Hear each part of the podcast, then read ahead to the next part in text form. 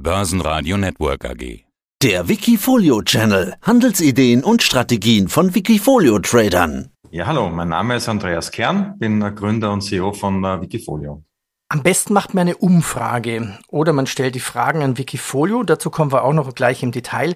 Wenn man sich jetzt so die letzten Tage anschaut, den Bremser an den Börsen, zum Beispiel der DAX. Im November hatten wir ja 16.447 Punkte im Hoch. Ja, jetzt hatten wir dann fast 1000 Punkte runter auf 15.247.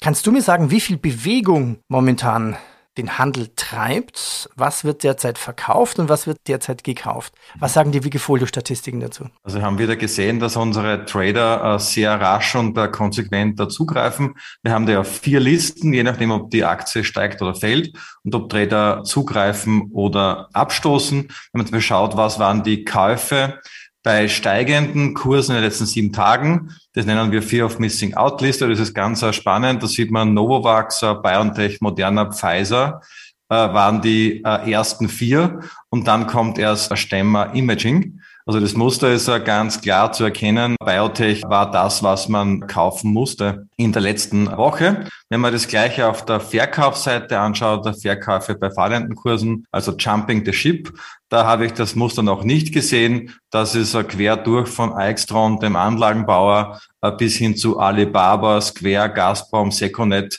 Da blicke ich noch nicht durch. Dann versucht die Trader vermutlich ein breiter äh, Risiko rauszunehmen. Auf der Chancenseite äh, war das ganz klar Biotech inklusive BioNTech ganz vorn, vorn dabei. Das kann ich jetzt gut nachvollziehen. Bei den Verkäufen hätte ich jetzt eher erwartet, da fliegen die üblichen äh, Fluggesellschaften raus, die typischen Corona-Verlierer eigentlich. Das kann man jetzt gar nicht sagen. Also eher vorsichtig sein. Also ich würde vermuten, dass Fluggesellschaften ohnehin schon sehr dünn vertreten waren. Mhm. Also man kann ja auch schauen, was sind die beliebtesten Aktien insgesamt, indem man sich das Top 50 Community Aktien Wikifolio ansieht. Da sind die 50 beliebtesten Aktien drinnen. Ich habe mir jetzt äh, herausgesucht im Vorfeld, äh, wo wurden da die größten äh, Gewinne eingefahren. Da ist das Muster US ganz vorn, Tesla, Plug Power, eh sehr bekannt, der Trade Desk, der Vermarkter, Anbieter von Lösungen für Online-Vermarktung und dann Nvidia, AMD, Hardware im Digitalbereich waren da die fünf, wo die meisten Gewinne gemacht wurden. Was ich insgesamt auch spannend finde, wenn man sich das Wikifolio anschaut, das ist ja eigentlich zu äh, zwei Drittel mit europäischen Werten voll. Äh, aber dennoch äh, waren die Gewinne auf der US-Seite im letzten Quartal und auch insgesamt, wenn man das vergleicht, wir benchmarken uns da quasi mit dem DAX und mit der Nasdaq und liegen da nach wie vor ganz nah dran an der Nasdaq, dem eigentlich stärksten Benchmark, den es gibt. Wenn man schaut, im letzten Jahr hat der Nasdaq 31 Prozent gemacht und das äh, Wikifolio 29. Und das, wie gesagt, obwohl äh, zwei Drittel europäische Werte drinstecken. Und wie viel Cash wird momentan gehalten? Also im Community Wikifolio ist all investiert. Okay. Aber wenn man über alle Wikifolios hinwegschaut, ist die Cashquote im Augenblick bei 10 Prozent. Ist das, ist das, das im Vergleich viel oder wenig? Das ist relativ wenig. Das ist im Laufe des Jahres immer zwischen 10 und 15 Prozent mhm. geschwankt. Das war 2020 zum Höhepunkt der Krise bei 30 Prozent und da fiel dann im Zeitverlauf nach unten auf 10 Prozent. Und so langfristig über die Jahre hinweg ist die Cashquote meistens so um die 20 Prozent. Das im Augenblick sind die Trader gut investiert. Jetzt gibt es immer wieder Rebalancing-Termine. Rebalancing von was? Wie wird das bei euch gemacht? Also das betrifft mal nur das Community Wikifolio mhm. und da wird quartalsweise gerebalanced. Das heißt, wir schauen, was sind die beliebtesten Aktien und bauen dann das Portfolio so, dass zwei Prozent Gewichtung äh, in jedem Wert stattfinden. Damit haben wir 50 gleichgewichtete Werte und damit kriegt man äh, quartalsweise zum einen natürlich äh, Wisdom of the Crowd, die beliebtesten Aktien der Top-Trader und zum zweiten durch Equally Weighting ein sehr ausgewogenes Portfolio ohne Klumpenrisiko, weil eben keine Position auch äh, massiv dominieren kann. Handeln jetzt, das ist ja so eine Sache. Jetzt gibt es ja auch den Trend zum Sparen zum Beispiel. Wir kommen ja gleich zur aktuellen Marktforschung. Das andere ist natürlich immer die Definition des Wissens. Ne? Ich muss ja irgendwas wissen, damit ich irgendwie handeln kann. Und was ich spannend finde, in Österreich wird ja der Begriff Literacy öfters verwendet und ich glaube, in Deutschland verwenden wir den Begriff kaum, zumindest anders als Österreich. Wir nennen es einfach Finanzbildung.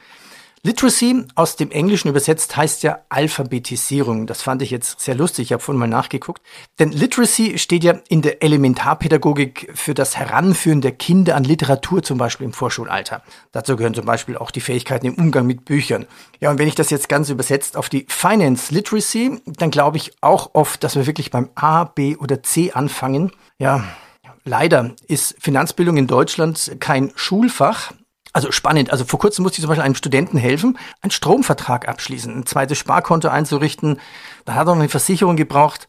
Dachte, der Kerl ist 20, hat aber überhaupt keine Ahnung. Tja, das war wirklich Finanzalphabetisierung, A, B und C. Man kann ja wirklich all denen gratulieren, die schon beim Buchstaben D angekommen sind wie Depot oder beim Buchstaben E wie ETF oder beim Buchstaben F wie Fonds. Wie ist es denn mit dem Weg und wie weit ist der Weg zum Finanzprofi, zum Buchstaben W wie Wikifolio? Also ich würde jetzt gar nicht sagen, dass es einen Profi benötigt, um auf Wikifolio Spaß zu haben und Geld zu verdienen. Im Grunde ist genau, und das über jene, die sich ja gern mit der Chancen beschäftigen, aber nicht eine Ausbildung machen wollen und jeden Tag äh, davor sitzen. Dennoch war es für uns wichtig, einmal breit zu verstehen, äh, wie schaut es denn mit dem Finanzwissen aus und auch in Bezug auf die unterschiedlichsten Assetklassen und Anlageformen. Und da haben wir einige sehr spannende Fragen gestellt, zum Beispiel in Richtung Anleihen. Zum Beispiel die klassische Frage, äh, wenn die Zinsen steigen, dann fallen die Kurse der Anleihen. Und da war die Möglichkeit, ja, nein, äh, weiß ich nicht. Und dann interessanterweise 29 Prozent der Leute haben gesagt, äh, ja, das ist richtig. Das würde ich auch sagen, das ist richtig. 25 Prozent haben gesagt, nein, das ist falsch. Mhm. Und gut, die Hälfte hat gesagt, weiß ich nicht. Jetzt kann man sagen, immerhin, das finde ich, sollte man wissen, wenn man selber sich mit Anleihen entsprechend beschäftigt, investiert. Und immerhin hat da mehr als die Hälfte, die nicht gesagt haben, weiß ich nicht, hat er die richtige Antwort gewählt. So 29 Prozent waren richtig, 25 Prozent waren falsch. Also Anleihen sind ja gar nicht so leicht. Und wenn man das vergleicht mit der Aktie, da war die Frage vielleicht ein bisschen leichter. Die Einzelaktie ist weniger riskant als ein Investment in Aktienfonds. Da haben 16 Prozent nur gesagt, ja, das ist richtig. Und 64 Prozent haben gesagt, nein, das ist falsch. Also dem würde ich mich auch anschließen, wegen dem Effekt der Diversifizierung.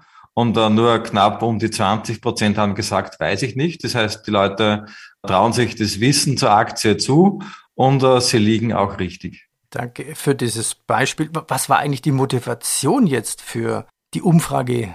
Und habe ich das richtig verstanden? Das ist eine Umfrage, die Wikifolio in Auftrag gegeben hat?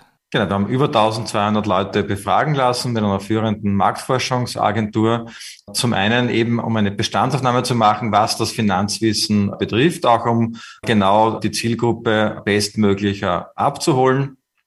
Zum Zweiten auch mehr zu erfahren, wie sich die Menschen mit Finanzthemen beschäftigen wollen. Und zum Dritten auch um Ansichten zu gesellschaftlich relevanten Themen zu erfahren, weil investieren ist auch mit Verantwortung entsprechend verbunden. Wir reden auch von Demokratisierung. Das ist ja nicht nur, dass jeder Zugang hat, sondern auch, dass man als Investor eine gewisse Verantwortung dafür mitträgt, was mit dem Geld stattfindet. Das ist ja ein Riesenthema, auch das Thema ESG-Investing. Und da gab es auch ein paar Überraschungen dann weiter unten bei den, bei den Antworten. Ja, dann gehen wir sie doch mal durch, die große Liste. Was waren denn die Highlights zum Finanzwissen? Also beim Finanzwissen habe ich ja quasi zwei Dinge schon äh, ja. kurz ausgeführt. Eine dritte Sache, die ich ja ganz spannend finde, ist äh, rund um Cryptocurrencies. Da haben wir die Frage gestellt, ein äh, Cold Wallet dient zur Aufbewahrung von Cryptocurrencies in der Cloud. Und da haben interessanterweise 20 Prozent gesagt ja und 17 Prozent nein, was mich sehr wundert, weil im Grunde ein Cold Wallet genau das Gegenteil davon ist, äh, was in die Cloud zu geben, sondern da geht es darum, das offline zu halten. Äh, und da lagen mehr Leute falsch als richtig, obwohl es die Option gab, äh, weiß ich nicht, kann ich nicht sagen. Das heißt, da gibt es durchaus eine gewisse Overconfidence, insbesondere im Bereich äh, Cryptocurrencies. Aber interessant ist, dass bis auf das Thema Cryptocurrencies bei den anderen Dingen das Wissen mit dem Alter steigt. Also Alter macht dann doch weiser in dem Bereich. Oder um es provokant zu formulieren, man sieht dann einmal deutlich, dass das Bildungssystem versagt und man in der Schule gar nichts lernt. Ich glaube, Mathematikwissen ist genau umgekehrt. Das hat man zwei Jahre nach dem Abitur vergessen. Äh, Finanzwissen lernt man erst im Leben. Also es geht um Kryptowährungen, dann frag doch lieber deinen 17-jährigen Sohn oder sowas, ne? oder den Nachbarn. Ich hatte letztens ein Interview mit einem Vorstand der Firma, die an die Börse geht, und da war der, die Firma war mit 120 Millionen bewertet, Kryptofirma, der Vorstand war 21. Ne? Also das, das zeigt wahrscheinlich den Generationsunterschied. Ja, was waren denn die Highlights zur Art der Beschäftigung? Also was mich ganz massiv gewundert hat, ist, dass es 50 Prozent zu Hause machen, nur 10 Prozent unterwegs.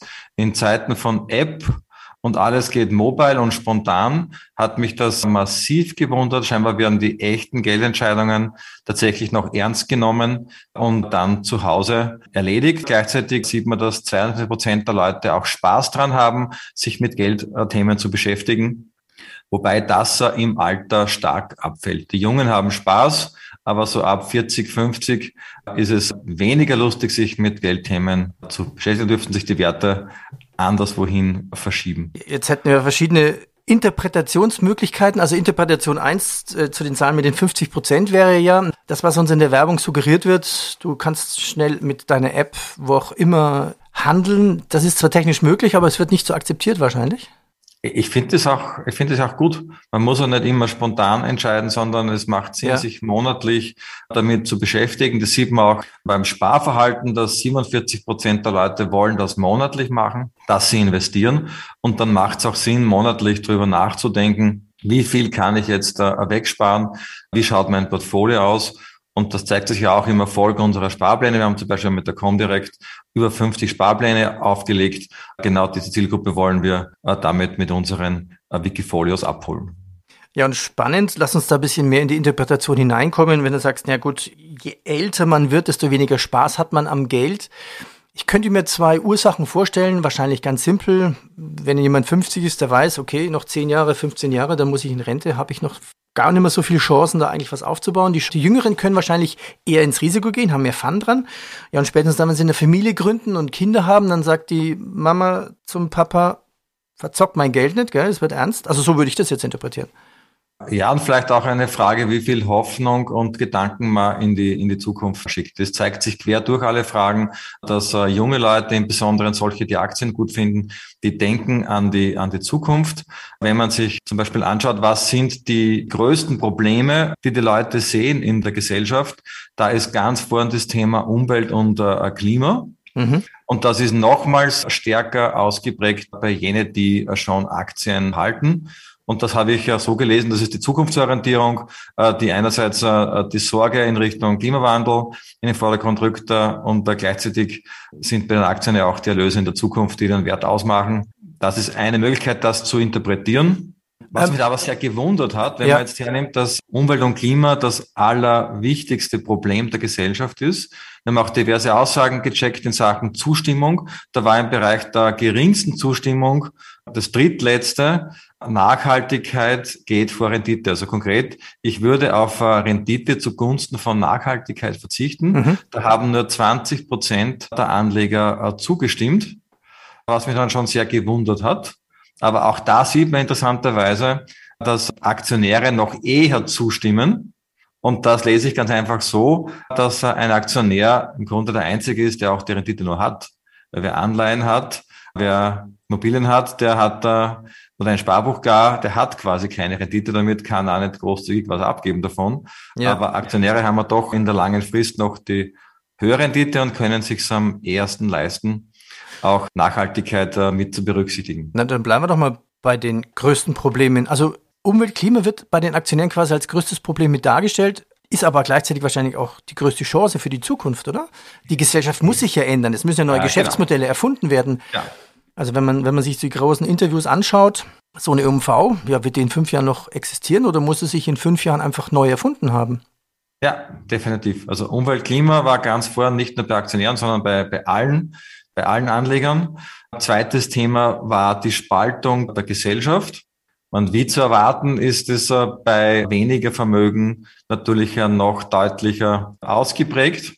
Und das dritte Thema, der demografische Wandel, äh, Pflege, Pensionssystem, ragt da heraus, wobei dort auch wie zu erwarten die Älteren deutlich mehr Sorge haben als die Jungen, weil die schon spüren, wo die Schwierigkeiten liegen. Wo gab es denn die größte Übereinstimmung? Insgesamt Zustimmung am größten war beim Thema Steueroasen. Mit 67 Prozent der Leute sind der Meinung, da muss man ganz massiv dagegen äh, vorgehen. Interessanterweise steigt das mit dem Alter. Junge Leute wollen das nur zu 56 Prozent und der Alte zu 77 Prozent. Äh, ist mir noch nicht gelungen, das so richtig zu interpretieren, aber scheinbar steigt äh, diese Art der Solarität im Alter und die jungen Leute finden es vielleicht noch spannender, steueroptimal vorzugehen und die Alten sind solidarischer. Mhm. Ja, ich hätte Aber jetzt auch keine Interpretation für dieses, oder die, die, die Älteren sind schon reich und brauchen keine Steuerprivilegien. Nein, also richtig schwierig, das zu interpretieren, glaube ich, ja. ja. Ein zweites Thema war Corona als wirtschaftliches Problem. Und das am allerstärksten bei Frauen unter am Land, was man auch durch, durch Jobs, durch Rollen und so weiter äh, durchaus erklären äh, kann. Und auch ganz vorn dabei ist das bedingungslose Grundeinkommen. Das hat mich ja auch äh, gewundert, dass das mit über 53 Prozent Zustimmung findet. Völlig wie zu erwarten. Mit der, bei Leuten unter 25.000 Euro Vermögen viel stärker und über 100.000 Euro schwindet dann die Zustimmung. Aber quer durch mehr als die Hälfte der Anleger ist da auf der, auf der Pro-Seite. Ähm, da lese ich jetzt noch Tech-Firmen regulieren. Wie ist das gemeint? Also die Frage war, ob man große Tech-Firmen mehr regulieren muss, wie zum Beispiel Facebook, was Datendinge und so weiter betrifft. Da gab es auch ganz massive Zustimmung, der Wunsch nach mehr Regulierung und da interessanterweise am stärksten bei Menschen mit weniger Vermögen. Das habe ich auch versucht zu interpretieren, weil ich glaube, das sind vielleicht auch jene Menschen, die auf Facebook viel Zeit verbringen gleichzeitig auch sehen, wie viel mhm. Macht da ausgeübt wird. Ja, also ich, wir hätten viele Möglichkeiten zu interpretieren, ja, das stimmt. Wo gab es denn jetzt auf der anderen Seite die geringsten Übereinstimmungen? Also gering, was mich auch gewundert hat, man, wir haben das eine Thema der Nachhaltigkeit schon erwähnt. Eine zweite Sache ist das Thema Frauenquote im Management. Das ist das viertletzte gewesen im, im langen Katalog mit ganz wenig Zustimmung. Auch die Aussage, dass äh, Krypto Teil eines jeden Portfolios sein soll, äh, findet äh, ganz wenig Zustimmung. Am ersten noch bei, bei jungen Männern in der Stadt. Also wirklich versucht herauszufinden, was ist signifikant, aber junge Städter finden Krypto spannender. Die anderen sind kaum der Meinung, dass jeder Krypto haben soll. Darf man die als in die Zockerecke stellen? Oder in die risikobereite Ecke? Die, die männlichen massiv risikobereit, genau, ja, ja. würde mhm. ich so sagen. Ja. Und das Schlusslicht war für mich die große Überraschung. Eine digitale Währung wird den Euro ablösen, äh, war das mit der wenigsten Zustimmung. Mhm. Man, ich teile das auch. Ja. Ich glaube auch nicht daran, dass der Euro abgelöst wird. Aber dass das so breit äh, keine Zustimmung findet, deckt sich nicht unbedingt mit der äh, dargestellten Krypto-Euphorie. Aber da ist dann doch die breite Masse ganz schön äh, am Boden verankert mit der, mit der Meinung. Ja, schon mal vielen Dank. Das waren so quasi die Highlights. Also, wo gab es Übereinstimmungen, wo gab es die geringsten Übereinstimmungen, was sind die größten Probleme? Ist sonst noch was besonders aufgefallen? Also was mich sehr freut insgesamt ist, äh, dass 80 Prozent der Menschen bereit sind, auch Risiken oder manche auch hohe Risiken einzugehen, weil ich glaube, das ist in einem Land mit einer Aktienkultur, an die ich glaube, für Deutschland wie auch für Österreich, ich glaube, wir sind auf einem guten Weg, ist, dass einmal die Grundvoraussetzung, dass die Menschen verstehen, äh, dass sie nur mit etwas äh, Risiken auch eine vernünftige Rendite machen. Das war quasi die, die Positivseite. Auf der äh, Negativseite ist für mich, dass nur neun Prozent der Menschen wissen, wie man sich vor Inflation schützt. Da haben wir auch noch Aufklärungsbedarf. Und äh, wir zu erwarten, ist da auch meine Antwort wieder, die, die Aktie ist in the long run der beste Schutz äh, vor, vor Inflation. Aber insgesamt sehe ich schon ein klares Bild eines äh, jungen, zukunftsorientierten Anlegers, der Aktien kauft, der eine vernünftige Erwartung hat an das Thema Rendite und der sich auch aktiv mit Geldthemen beschäftigen will. Äh, quer durch haben nur 8,6 Prozent der Menschen gesagt, sie möchten sich künftig weniger mit Finanzen beschäftigen. Und ich glaube deswegen, dass dieser Trend der Retail-Anlage zum Besten der Gesellschaft ist und dass der noch einige Jahre auch andauern wird. Ja, das ist, das ist gut. Das ist gut. Okay, fassen wir zusammen. Ich habe vorhin von Finance Literacy gesprochen, also Finanzalphabetisierung. Das klingt ja alles schon recht gut. Es klingt ja so, als würde fast eine neue Generation heranwachsen. Was glaubst du, bei welchen Buchstaben sind wir jetzt angekommen? A, B, C haben die ja schon alle längst übersprungen. Was ist noch zu tun? Also wir sind auf jeden Fall noch lange nicht bei Omikron, wenn wir im griechischen Alphabet bleiben. Aber irgendwo bei Alpha, Beta, glaube ich, sind wir immer noch. Ich glaube, da ist nur ein Riesen, ein Riesenweg, dass die Leute das äh, für sie richtige Finanzwissen auch äh, bekommen, äh, weil Falschwissen gibt's ja an jeder Ecke und das betrifft ja nicht nur die Covid-Krise, sondern auch das Thema Finanzen. Und da mit Qualität Input zu liefern, ist das, was wir als Auftrag herausnehmen aus der Studie und da wollen da im nächsten Jahr auch einiges tun, um noch mehr Menschen zu begeistern. Wir sehen jetzt schon, dass ca. 60 Prozent der Anleger für Wikifolio aufgeschlossen sind und die möglichst gut abzuholen und vielleicht aus den 60 Prozent noch mehr zu machen. Das ist unsere Begeisterung. Andreas, ich danke dir. Danke. Danke auch. Mehr Trading-Ideen finden Sie im Blog unter wikifolio.com und in der Börsenradio Mediathek. Das Börsenradio Nummer 1. Börsenradio Network AG.